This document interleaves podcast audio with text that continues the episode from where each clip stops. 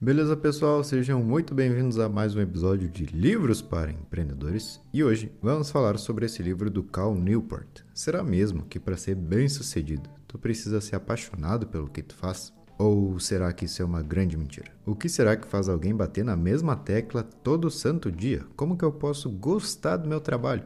Nesse livro, So Good They Can't Ignore You, a tradução seria tão bom que eles não podem te ignorar. O autor queria descobrir como as pessoas chegam a amar seus trabalhos, e ele se surpreendeu. Eu comprei esse livro no aeroporto na minha última viagem, e eu li tudo antes de chegar em casa. Mas vamos ver o porquê que ele se surpreendeu. Bom, ele percebeu que as pessoas que têm um bom resultado acabaram se interessando pelo que faziam depois de já ter começado. Ou seja, tu precisa ter paixão pelo que tu faz ou tu começa a fazer alguma coisa e no caminho pensa: hum, isso aqui pode ser interessante. O autor nos diz então que a paixão é proporcional à nossa competência. Quanto melhor nos tornamos em algo, mais começamos a gostar daquilo. E olha como faz sentido quando a gente olha para os esportes. Uma criança não nasce dizendo que ama jogar futebol.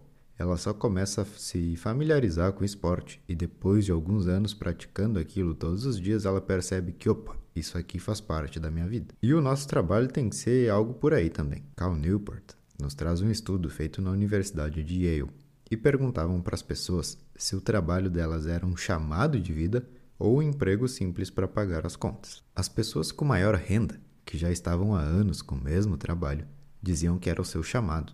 Começaram como um emprego normal mas ao longo da jornada realmente perceberão que ali algo grande poderia acontecer. Existem três pontos chaves no início do livro de por que alguém ama seu trabalho. A primeira delas é a criatividade, ou seja, é um espaço onde eu posso ter muitas ideias e eu sei que eu posso crescer aplicando elas. O segundo fator é o controle. Eu defino onde eu vou trabalhar, quando eu vou fazer isso, o que, que eu devo fazer, ou seja, autonomia. E o terceiro é o impacto. Tu percebe que o teu trabalho está fazendo sentido, torna a vida das pessoas mais fácil, mais legal ou tu impacta elas de alguma maneira. Vamos supor que eu te chamo para trabalhar comigo e eu te falo o seguinte: Cara, aqui tu vai ser livre para ter ideias e aplicar elas onde tu quiser. Tu tem teus horários. E o melhor, tu vai estar tá impactando a vida das pessoas de forma positiva. Parece bom, não é? E olha que eu nem falei em salário. Mas com essa base, a gente percebe que, opa, pode ser um bom trabalho. Se tu quer viver de algo que tu ama, porém um desses três fatores não é atendido,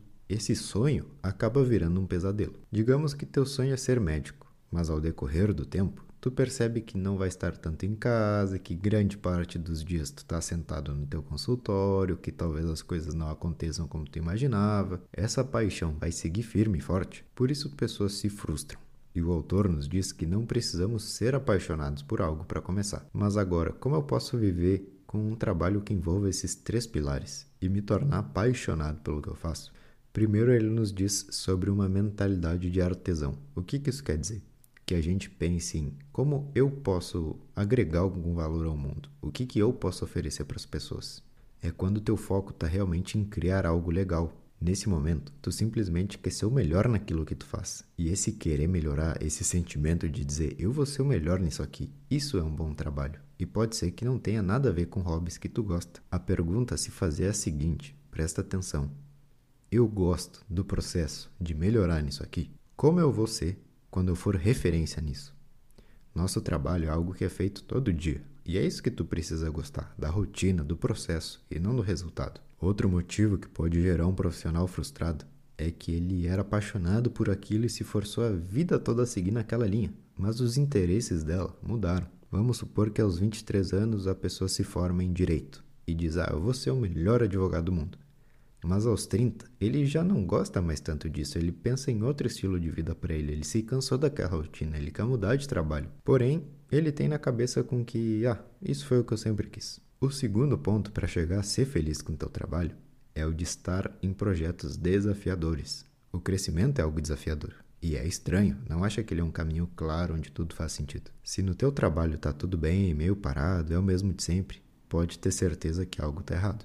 Tu tem que estar tá sempre com essa sensação de que tá criando algo maior, resolvendo coisas e sempre com a esperança de que se isso aqui der certo, e isso é um vício. Isso te faz ser muito feliz no trabalho. Quando tu percebe que muitas ideias dão erradas, porém aquelas que dão certo te dão orgulho e te fazem querer trabalhar mais, independente do que for. E o terceiro ponto para se tornar feliz e entender essa paixão do trabalho é o de tomar as ações todos os dias. O que, que isso quer dizer? Bom, que assim como ir na academia, tu precisa ir todos os dias para ter um resultado. Ele fala também da relação conforto e desconforto, isso que nos faz crescer. Vamos supor que tu quer levantar 5 quilos em cada braço. Parece pesado, é um desconforto.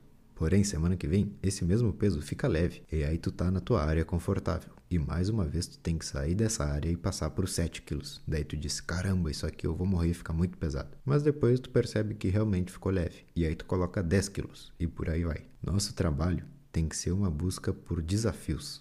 Porque desse jeito, tudo começa a se tornar fácil. Eu lembro que era muito difícil para mim ler um livro em uma semana. Mas depois eu conseguia ler o livro. Só que ler o livro e escrever o resumo era uma coisa impossível. Hoje, depois de muitos meses, eu consigo ler em 5, 6 dias e ainda assim resumir, gravar, editar, ainda faço uma capa, enfim, é o caminho de ir se desenvolvendo com a cabeça baixa, pensando só no teu trabalho. Para que tu se lembre do que a gente falou hoje então, primeiro tenha a mentalidade de o que, que eu posso oferecer para as pessoas, como eu posso ajudar elas de alguma forma.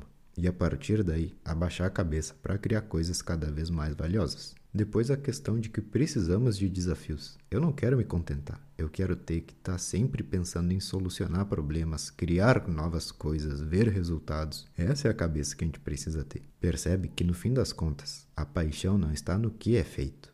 A paixão está em querer melhorar, em querer crescer, em querer ser o melhor daquilo ali. Um atleta de alto nível não pode amar o jogo, ele tem que amar o treino, porque jogam uma vez por semana, mas treinam todos os dias. Tu, como empresário, é a mesma coisa. Tem que amar isso de resolver problemas, estar com pessoas, explicar tuas visões, tuas ideias, liderar a equipe. Tudo isso tem que ser amado. Não importa se tu é advogado, trabalha com marketing, se tu é arquiteto, não importa. O que sim importa é que todos os dias tu sinta que está crescendo. Assim como na academia. A peça tem o mesmo peso, sempre. Hoje ela pesa 10 quilos, daqui a um mês ela vai seguir com esses 10 quilos. Ela não ficou mais leve, tu que ficou mais forte. Isso que é a paixão dos empresários, esse é o estudo do Cal Newport. Todo mundo que é bem sucedido ama o desafio, o processo, ama o trabalho. Não importa se tu vende bicicleta, se tu chuta uma bola ou trabalha com criptomoedas. Fazendo isso que te comentei agora, tu vai ser tão bom que é impossível alguém te ignorar. E beleza, pessoal, esse foi o episódio de hoje. Espero que tenham aprendido algo de interessante e nos vemos em uma próxima de Livros para Empreendedores. Valeu!